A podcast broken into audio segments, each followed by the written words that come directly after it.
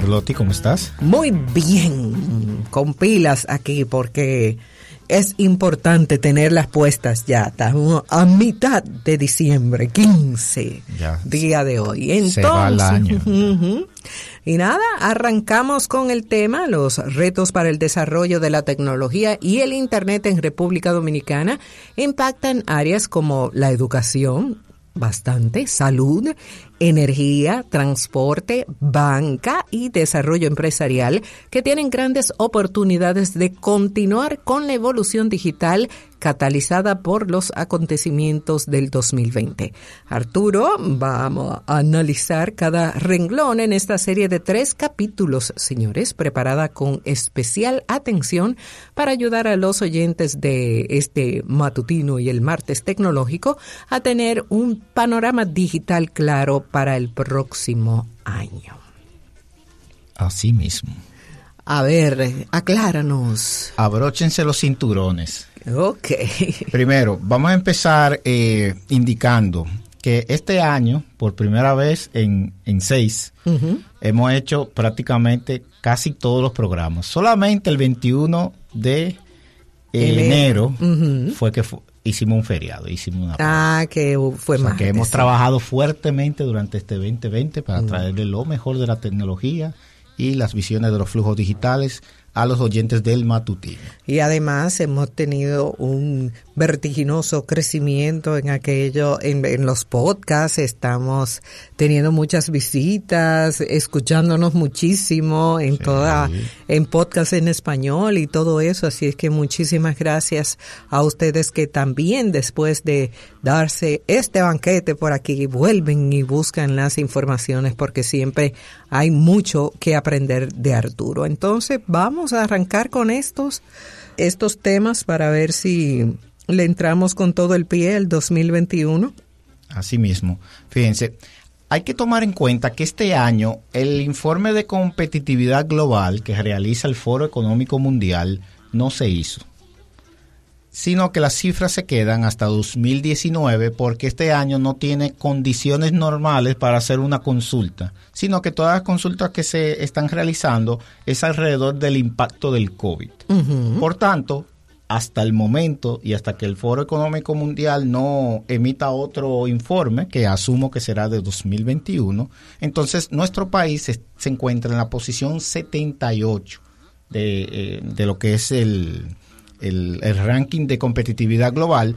Y es importante que ese, esa posición 78 ¿De es cuánto? de 141 países. Ujú. Entonces nos lleva a abordar los retos de manera diferente, porque prácticamente después de muchos años, que estábamos en la posición 90 más o menos, bajamos a- hacia esa posición 78. O escalamos, sería, o no. bueno, escalamos, sí. Eh, sí, Eh, porque, se suena, yo- yo- bajar, bajar suena a que nos fue peor, No, pero sí. mejoramos. Sí. es la idea. Ujú.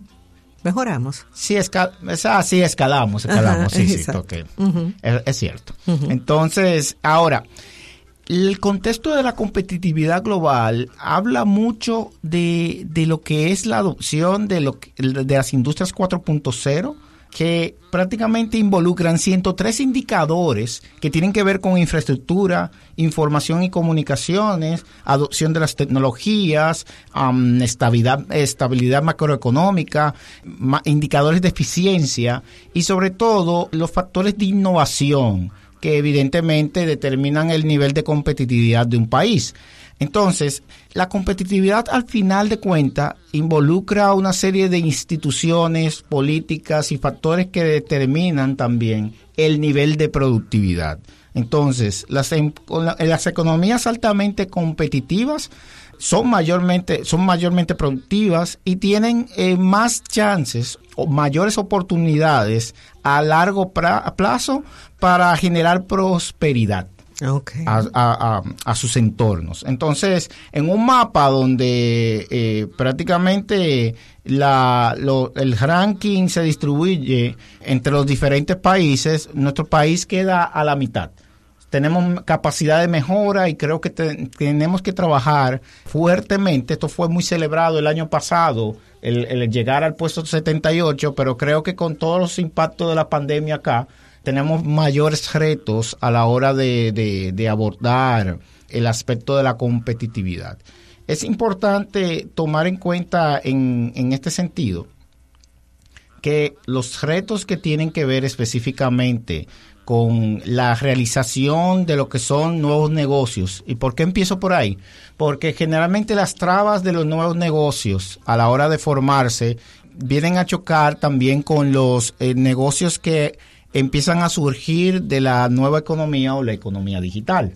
Entonces, la cantidad de nuevos negocios registrados en República Dominicana desde el año 2016 hasta este año prácticamente tiene un crecimiento ah, eh, interanual de un 2%. Y se, y se proyecta que la cifra de negocios nuevos creados en el país alcanzará este año 2020 unos 11.067 nuevos negocios lo cual es un crecimiento interesante, pero la proyección de 2000 a 2024 va a ser eh, de 11.816 y esto es eh, según fuentes del Banco Mundial.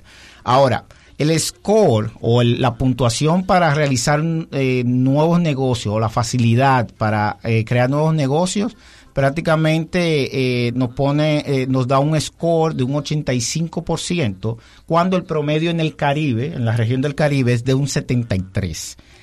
La capacidad de cumplir de cumplimiento de contratos, según e, este score del Banco Mundial, es de 50 puntos, cuando el promedio eh, en el Caribe es de 52.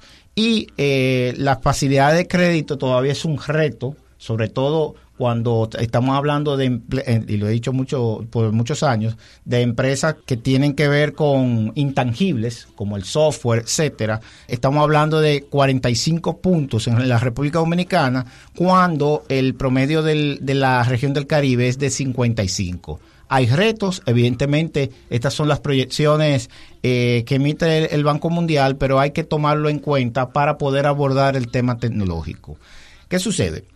Que si queremos hablar de negocios en, en, esta, en esta etapa, debemos ver que eh, el interés del mercado de consumo en, relación a los eh, diferentes artículos que se pueden eh, comercializar y que la encuesta global de consumidores de Estatista muestra alrededor de estas cifras. En ese sentido, lo que vemos es que el informe habla de que el interés es predominantemente en este mercado en la compra de zapatos, de ropa, cosméticos. estamos hablando 78, 77%, 76%, cosméticos también. Y luego caen en electrónicos o artículos electrónicos eh, de consumo masivo, un 71%, luego 66% alimentos y bebidas y eh, libros, música, videojuegos, un 55%. Le siguen los carros. Es decir, que lo que gastamos los dominicanos, de manera general, prácticamente la tecnología llega a un renglón, a un quinto renglón. Okay. O sea, esto no es un mercado de consumo tecnológico amplio, pero tiene muy buenas oportunidades. Evidentemente, los patrones de consumo tienen que ver a todos los niveles sociales y evidentemente hay la cifra de la, de la hay brechas, hay brechas. Evidentemente. y, ah, siempre responde al, al tema socioeconómico. Ahora, cuando entramos directamente a lo que es la lo que es el la, el brand awareness o, la, la, penetración de, de, la marca en un mercado en términos de del consumo de smartphones específicamente, fíjense, la, el dominicano está más consciente de las marcas de teléfonos eh, inteligentes que cualquier otro producto de lo que ya mencioné. Aunque tienen que obligatoriamente mm. comprar la ropa, los zapatos y las demás cosas, la, el awareness eh, de los hombres es mayor que el de las mujeres en términos de los productos tecnológicos como el smartphone. En un 78% hombres y 71% las mujeres. Luego, cualquier otro indicador que se acerca más a, los teléfonos inteligentes es del 61% de las mujeres en la ropa y luego el 57% de los hombres en la ropa. Le siguen los cosméticos en las mujeres en un 56%, según la encuesta eh, global de consumo, y luego los vehículos en los hombres en un 51%. O sea que hay un buen momento para las marcas de smartphone, pero evidentemente es el artículo que todo el mundo quiere tener, aunque no es una prioridad de gasto. Entonces ahí hay eh, una importante relación y es algo que hemos visto también como tendencia en Latinoamérica. Evidentemente hay otros mercados que hay más prioridad en los artículos electrónicos, pero hay que recordar que prácticamente eh, en Latinoamérica el 56% de la población, que lo hemos mencionado antes en un estudio de dividendos digitales, prácticamente la mitad del latinoamericano prefiere comprar un smartphone, un artículo electrónico que tener baño. Entonces, tomando en cuenta esa realidad, evidentemente todo el mundo se siente atraído y tiene en su cabeza por lo menos el, adquirir un artículo electrónico. Fíjate que la proporción de la participación del comercio electrónico, electrónico en los dividendos digitales de tanto del año pasado 2019 como del 2020 está alrededor de un 60% de participación. Y cuando hablamos de comercio electrónico, incluimos en lo que es el, los dividendos digitales, la digital media, los servicios electrónicos y el e-travel también. Y cuando hablamos de servicio electrónico, ahí entran los Uber y, todos los servicios de, economía digital. Y en el digital media, los videojuegos, los software y todo lo que son descargables, música, streaming. Y, esa cifra evidentemente no entra a la participación de lo que es la telecomunicaciones, ni tampoco hay publicidad digital. Ahora, que esto sea un, un, gasto masivo de casi 750 millones de dólares, incrementando casi 800 en este año, y la, la, proyección es que casi alcance 900 para el año que viene, en 2021, habla de que hay crecimiento en el mercado de comercio electrónico localmente. Le voy a, dar una, un punto de pivote para que podamos comparar. Por ejemplo, esta proporción del, del porcentaje de consumo eh, digital de los ciudadanos dominicanos, por ejemplo, al año pasado, dentro de todo lo que gastaron, en promedio el digital fue 1.9% de todo el gasto de cada persona en promedio. Ahora, en Asia es 3.1. Fíjense que no está tan lejos. Ok. En África, 1.4. O sea que nosotros gastamos más que el promedio en África. En África como continente. Como continente. O sea, no estamos hablando de la tribu ni nada de eso. No, porque tú sabes que Ahí inmediatamente. Exacto. que tú, tú, te pones en la cabeza y tú, y tú lo que ves son tribus y, leones y, y, safari y cosas. de Disney. Sí. No, no, no. Discovery. el continente. Sí. Europa como continente 3.4, que de hecho eh, el promedio es, es, más, es el promedio más alto del mundo. Okay. El de Europa. A América como el continente completo, no el América de Estados Unidos, para que no, no confundamos. 2%. Eh, estamos cerca del promedio de nuestro continente. Y eso eh, habla muy bien de, del mercado digital local. Y Australia y Oceanía, que eso es Down Under, por allá, como la canción, 2.7%. Eh, sí, por ahí se le suman, eh, bueno, vamos a ver si da para ponértela al final. Eso te da, te da también, Oceanía te suma Papúa Nueva Guinea, también Nueva Zelanda, que están bastante avanzados por allá también. Sí. Y se ponen en eso. Entonces, este, esta, um, esta digitalización de las transacciones electrónicas, al final de cuentas, nos viene a mostrar un mercado creciente, una apuesta a lo digital, pero una escasa nacionalización de la oferta. Hay mucha demanda, pero no hay mucha oferta digital local. Ok. Le compramos todavía a los grandes. Amazon, Facebook, Google, um, Apple. Sí. Spotify, Netflix, etcétera, y todo el ecosistema alrededor. Y se nota en la temporada de compras que fácilmente la volumetría transaccional aunque el año pasado le pedimos al Banco Central que pudiera separar las transacciones digitales y que pudiera tipificar ese gasto en dólares, y ellos lo han hecho en sus reportes, prácticamente yo me entero más fácil vía los couriers, qué es lo que está pasando con las compras en general, porque no se está tipificando correctamente. Entonces mi llamado, veamos y velemos Ahí está la asociación de fintechs, Adofintech, que está empujando el tema de las transacciones financieras digitales en el país. Eh, ahora en enero entran con nueva directiva, pero es importante que no dejemos al sector de la fintech solo, sino que el comercio en general tiene que saber cuál es la proporción de transacciones que son netamente digital cuando hablamos e-commerce, digital media, e-services y travel y que son las transacciones en tienda. Recientemente Carnet publicó la volumetría del Black Friday, pero cuando veo la cifra, no me da un rastro. Entonces, el Black Friday y el Cyber Monday son fechas específicamente eh, netamente digitales en términos de la volumetría actual. Y que, y que en, la circunstancia de este año debió verse eh, bastante mejor reflejada. Así mismo. Entonces, ¿por qué? Porque no vamos a, a tener una, una radiografía del consumidor local hasta que no tengamos esas cifras claras. Hay una métrica que se define como ARPU, que es el Average Revenue Per User o el ingreso promedio por usuario. Entonces, esta nos dice cuánto gasta una persona en promedio. Entonces, si aquí buscamos el ARPU del e-commerce dominicano local, no lo tenemos. Y es urgente. Asimismo, como hemos dicho durante años, y espero que ya el nuevo equipo de la ONE se ponga en eso y colabore con el Indotel para que empecemos a trabajar en la métrica del usuario, de cuántos usuarios de Internet tenemos en el país, porque no hay una cifra oficial. Ya el Estado dominicano debe aportar en 2021 esta cifra para que luego podamos generar cifras de ARPU, que son esenciales para los modelos de negocio digital. Te voy a dar un, datito. El ARPU en términos de, de, un, plano eh, y un cuadrante que nos presenta un mercado emergente, un mercado que está retrasado, un mercado maduro y un mercado saturado en la proporción de la penetración de usuarios, República Dominicana está justamente en el medio.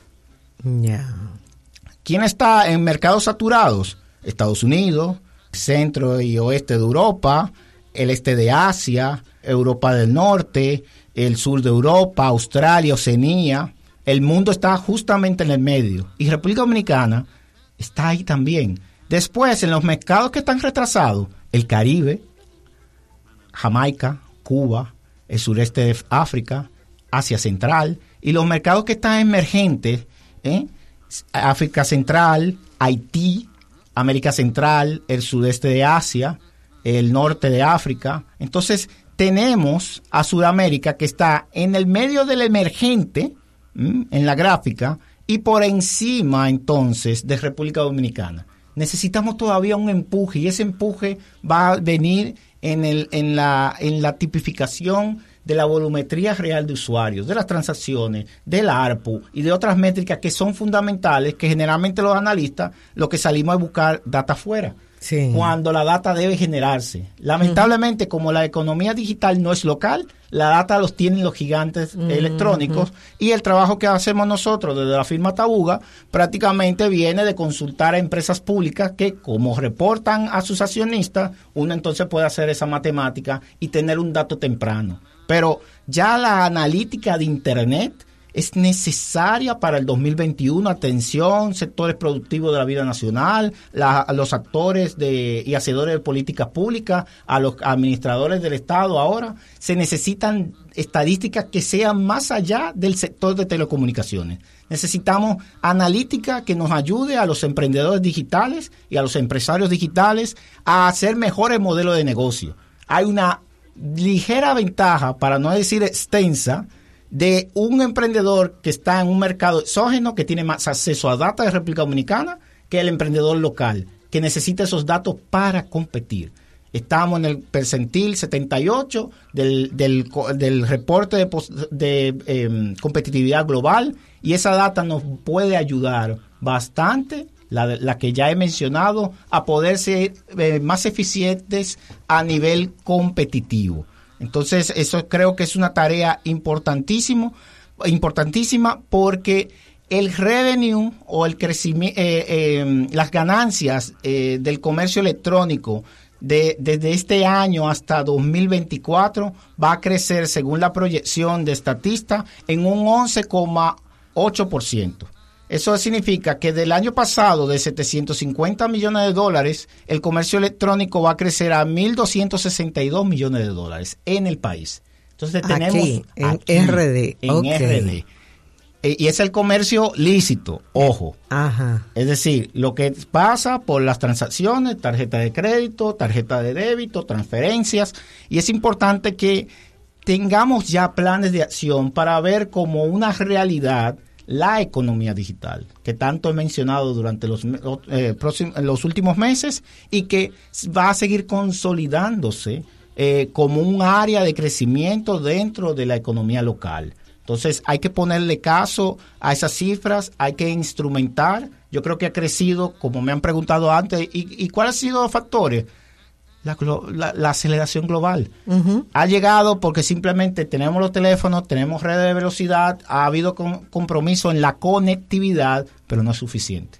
Ahora hay que abordar lo que pasa en las redes y hay que empezar a eh, legislar inclusive para poder equilibrar las oportunidades. He mencionado en múltiples ocasiones que hay brechas de 8, 10, 12 y 15 años en nuestras leyes locales, sí. las cuales crean oportunidades, pero que no equilibra la balanza. A los pequeños, a los emprendedores, a los micros se les hace muy difícil empezar a, a, insertarse en una economía digital que uno no controlan y que ya las reglas de juego vienen dadas por un contexto internacional. Entonces hay acciones que hay que tomar en cuenta, hay mucho eh, trabajo a nivel de las diferentes infraestructuras, a nivel de lo que es telefonía, a lo, a lo que es nivel de, de, la conectividad de Internet en general. Por ejemplo, siempre he mencionado que necesitamos una red nacional o, o, lo que se define como WAN, W-A-N, porque nuestros paquetes de datos salen a Estados Unidos y vuelven. Si yo te envío un mensaje, eso sale del país y vuelve para atrás. Entonces nuestras redes y sobre todo con el reto del 5G, ese, ese, ese manejo de los paquetes de datos ya no se puede realizar. Entonces, son deudas que tiene el mismo país con la industria digital y que debemos continuar trabajando para entonces poder lograr una consolidación con esas deudas técnicas y de leyes, de procesos, de analítica no podemos enfrentar lo que viene para 2021 y creo que debemos estar preparados y en consenso.